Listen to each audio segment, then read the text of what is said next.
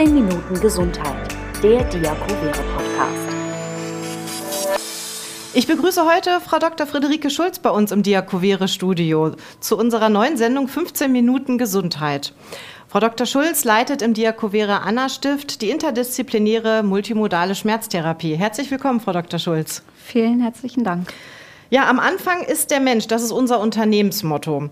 Genau aus diesem Grund möchten wir Sie natürlich auch als Mensch zuerst in den Vordergrund stellen und Sie in dieser Sendung vorstellen. Ja, erzählen Sie doch einfach mal kurz ein paar Worte zu Ihrer Person und wie Sie zu Diakovere gekommen sind.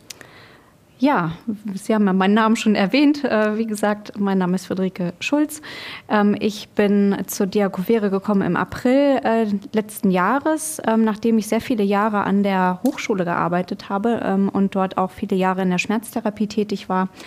Und äh, ja, im April ähm, hat man mir dann die Aufgabe übertragen, im Anna-Stift eine neue Abteilung für interdisziplinär multimodale Schmerztherapie aufzubauen. Und so bin ich dann dort gelandet und sehr glücklich. Ja, Sie hatten ja eine kleine Aufgabe für unser heutiges Gespräch, etwas mitzubringen, was auch ein bisschen vielleicht Ihren Arbeitsalltag beschreibt oder wiedergibt. Was haben Sie sich da überlegt und was haben Sie dabei? Ja, ich habe tatsächlich ziemlich viel nachdenken müssen, was da so vielleicht das Gesamtkonzept widerspiegeln kann und ähm, habe mich entschlossen, einen äh, Stundenplan mitzubringen äh, von einem von unseren Patienten, der jetzt auch tatsächlich aktuell gerade auf der Station ist. Und ähm, ich finde, dass das sehr schön widerspiegelt, wie bunt die multimodale Schmerztherapie ist. Sie sehen hier auf dem ähm, Zettel in den verschiedenen Farben hinterlegt die verschiedenen Therapieeinheiten, die unsere Patienten während der, äh, des Aufenthalts bei uns auf der Station Situation so äh, bekommen. Ja, Schmerzen hat ja leider jeder mal. Da kann man sich ja oftmals nicht vorschützen.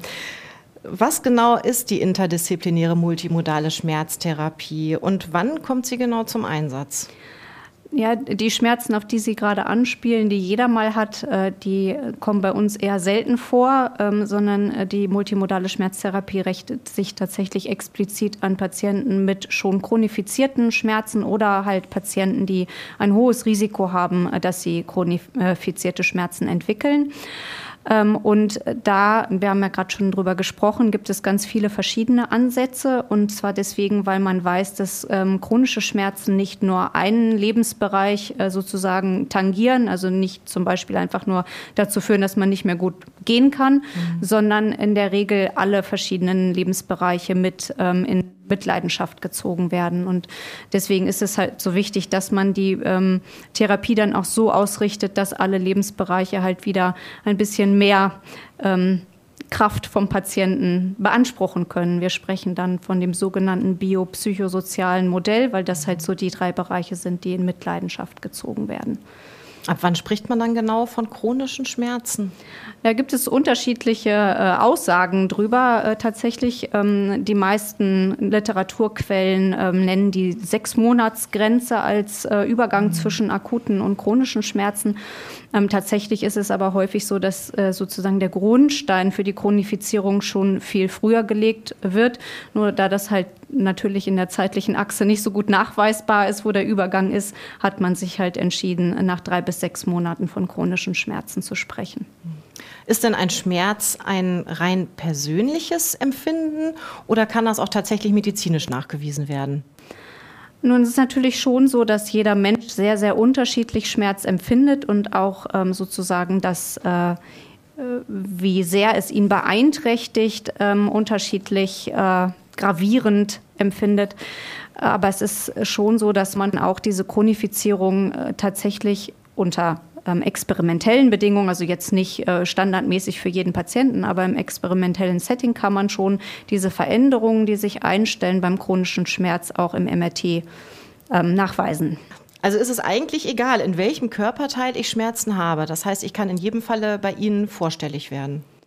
Ähm, ja, tatsächlich ist es ja so, dass das Anna Stift eine orthopädische Fachklinik ist und deswegen überwiegen bei uns schon die Patienten, die halt Probleme mit dem Bewegungsapparat haben. Aber prinzipiell mhm. ist äh, jeder Patient mit jeder Art des Schmerzes bei uns willkommen und äh, darf auch an der Therapie teilnehmen. Wir schließen da niemanden aus. Ja, bei jeder Art des Schmerzes würde ich sagen, fühlen sich viele angesprochen, weil Schmerz eben sehr vielfältig sein kann. Wie viele Menschen in Deutschland leiden denn tatsächlich an Schmerzen? Gibt es da eine Zahl? Also die Zahl ist leider erschreckend hoch. Ähm, man spricht so etwa von 23 Millionen Menschen, die unter Schmerzen mhm. leiden. Und das ist tatsächlich ungefähr 28 Prozent der erwachsenen Gesamtbevölkerung. Mhm. Ähm, das sind natürlich aber nicht alles Leute, wo man sagen würde, die haben eine klassische Schmerzerkrankung, sondern auch ähm, Sie und ich, die vielleicht mal mit einem bisschen Rückenschmerz durch die Gegend laufen, werden da durchaus mitgezählt. Ähm, von einer klassischen Schmerzerkrankung spricht man etwa bei 2,2 Millionen Menschen, was natürlich immer noch eine sehr große Zahl ist. Ja, das ist eine sehr hohe Zahl. Ähm, gibt es denn auch äh, ja, entsprechend der, der, des Leidensweges, den jemand ähm, hat, ähm, wenn er Schmerzen hat, gibt es da auch eine Zahl, wann er denn tatsächlich aktiv wird, um gegen einen chronischen Schmerz anzugehen, indem er sich in Behandlung gibt? Problem ist aber, dass viele Leute dann erstmal anfangen, von Arzt zu Arzt zu tingeln, ohne eine richtige Diagnose zu haben. Und so kommt es halt dazu, dass gerade in der Schmerztherapie etwa acht bis zehn Jahre vergehen, bis die Leute wirklich an dem Ort ankommen, wo die Diagnose gestellt wird und dann halt die richtige Therapie eingeleitet wird. Und das ist natürlich, wenn man Schmerzen hat, eine extrem lange Zeit. Ja, das ist eine extrem lange Zeit. Und wenn ich, ja, wenn ich diesen Schritt dann endlich geschafft habe, nach langer Zeit, bei Ihnen ähm, in Behandlung zu kommen. Was sind denn dann die Mittel und Möglichkeiten der interdisziplinären multimodalen Schmerztherapie? Wie kann mir bei Ihnen geholfen werden? Ähm, ja, das Konzept interdisziplinär multimodale Schmerztherapie äh, funktioniert im Prinzip so, dass ein sehr eng zusammenarbeitendes Team zusammen mit dem Patienten bestimmte Ziele aufstellt. Das heißt, es wird im Vorhinein, also bevor man mit der Therapie beginnt, überlegt, was äh, sind sozusagen die To-Dos, wo wollen wir oder wo möchte der Patient hin, was, was möchte er verändert haben. Ähm, ist es weniger Schmerz oder geht es vor allem darum, ähm, im Alltag wieder mehr zu funktionieren? Und je nachdem, wo da so die ähm, Schwerpunkte liegen, wird halt dann die ähm, Therapie individuell auf den Patienten ausgerichtet und die Therapieeinheiten entsprechend äh, unterschiedlich auch für den Patienten geplant. Und äh, das, was halt eine unimodale, also eine einfache Schmerztherapie von der multimodalen ähm, unterscheidet, ist, dass im Prinzip das gesamte Team mit all seinen Mitgliedern äh, zusammen an diesem Ziel mit dem Patienten zusammenarbeitet. Und da liegt die Stärke dieser Form der Therapie, dass es halt ein gemeinsames Ziel und ein gemeinsames Konzept gibt. Warum wird die multimodale Schmerztherapie nicht schon gleich beim Hausarzt mitgedacht oder empfohlen? Einfach auch, um diese lange Odyssee zu vermeiden, die manche Patienten dann schon auf sich genommen haben. Tatsächlich ist es ja so, dass viele Formen der Schmerzen auch äh, ohne diese sehr intensive und komplexe Behandlung äh, wieder verschwinden, indem man Medikamente nimmt oder Physiotherapie aufschreibt, sodass im Rahmen der hausärztlichen Versorgung erstmal sehr niederschwellige Angebote zum Tragen kommen. Und das ist auch erstmal richtig so.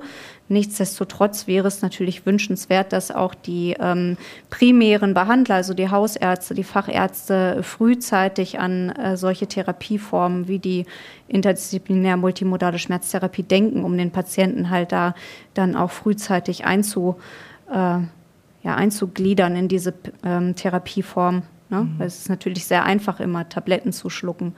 Ähm, aber wenn es nicht vorangeht, ist es halt nicht der richtige Weg. Ja, der Begriff an sich, interdisziplinäre multimodale Schmerztherapie, der ist natürlich auch etwas schwierig für den Otto-Normalverbraucher, für den Laien auch ähm, direkt zu verinnerlichen. Ist der generell noch nicht in aller Munde und muss sich erst noch durchsetzen? Äh, nee, tatsächlich hat sich das eigentlich schon ganz gut etabliert. Allerdings muss man auch dazu sagen, das ist eine hochspezialisierte Therapieform, die natürlich nicht an äh, jeder Straßenecke und auch nicht in jeder Klinik äh, vertreten ist so dass es einfach normal ist, dass man es vielleicht noch nicht gehört hat, diese mhm. sehr sperrige Begrifflichkeit.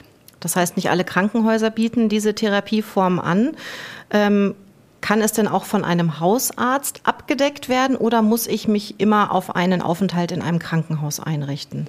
Es gibt verschiedene Konzepte, in denen äh, Multimodalität gelebt wird. Das gibt es auch mal im ambulanten Bereich. Das sind aber dann eher halt sehr äh, ja, kleine Pilotprojekte, muss man sagen. Äh, normalerweise ist tatsächlich diese äh, interdisziplinär multimodale ähm, Schmerztherapie ein sehr komprimiertes Format. Äh, ähm, das gibt es halt im teilstationären Bereich. Das heißt, ich äh, bleibe zu Hause, schlafe zu Hause ähm, komme aber tagsüber eigentlich den ganzen Tag in die Klinik. Oder aber halt, wie es bei uns ist, als stationäres äh, Therapieformat, wo dann wirklich auch in der Klinik übernachtet wird.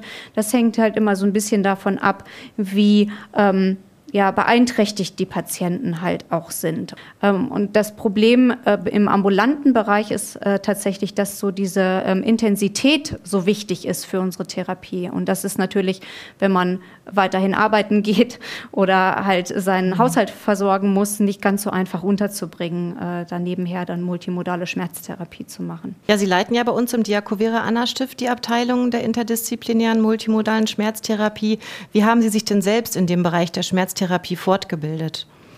Ja, ich bin tatsächlich schon sehr früh in meiner äh, anästhesiologischen Weiterbildung damals in die Schmerztherapie mit reingerutscht, war dann erst viel im Akutschmerzdienst, also eher in der Versorgung von ähm, Patienten mit Schmerzen nach der Operation unterwegs. Und mit der Zeit ähm, bin ich dann aber auch immer mehr in Kontakt gekommen mit chronischen Schmerzpatienten. Und da äh, ist mir dann doch sehr bewusst geworden, dass das Leiden von chronischen Schmerzpatienten ein ganz anderes ist und dass das etwas ist, wo ich gerne was verändern möchte. Das ist ja etwas, was wir auch alle total gut nachfühlen können, dass ein Leben mit weniger Beeinträchtigung durch Schmerz sehr äh, viel wert sein kann. Und das ist das, worum es mir jeden Tag mit jedem Patienten wieder geht. Und ähm, im Endeffekt war es halt so, dass ich dann nach meiner Facharztausbildung äh, dann diese äh, Weiterbildung zur Schmerztherapeutin gemacht habe. Wenn ich mich also jetzt auf den Weg zu Ihnen mache, um dort in eine ja, fachgerechte und auch zielführende Behandlung zu kommen, was muss ich denn tun, um dann äh, die Behandlung ermöglicht zu bekommen? Muss ich mich beim Hausarzt melden, im Vorfeld äh, gewisse Maßnahmen erfüllen, um bei Ihnen in die Behandlung zu kommen? Können Sie da Patienten noch einen Tipp geben? Ja, tatsächlich dürfen sowohl Fach- als auch Hausärzte zu uns überweisen. Und ähm, das funktioniert in der Regel so, dass die Patienten sich bei uns melden und wir den Patienten dann Fragebögen zuschicken, die sie ausfüllen und dann ähm, ausgefüllt mit den Vorbefunden zusammen an uns zurücksenden.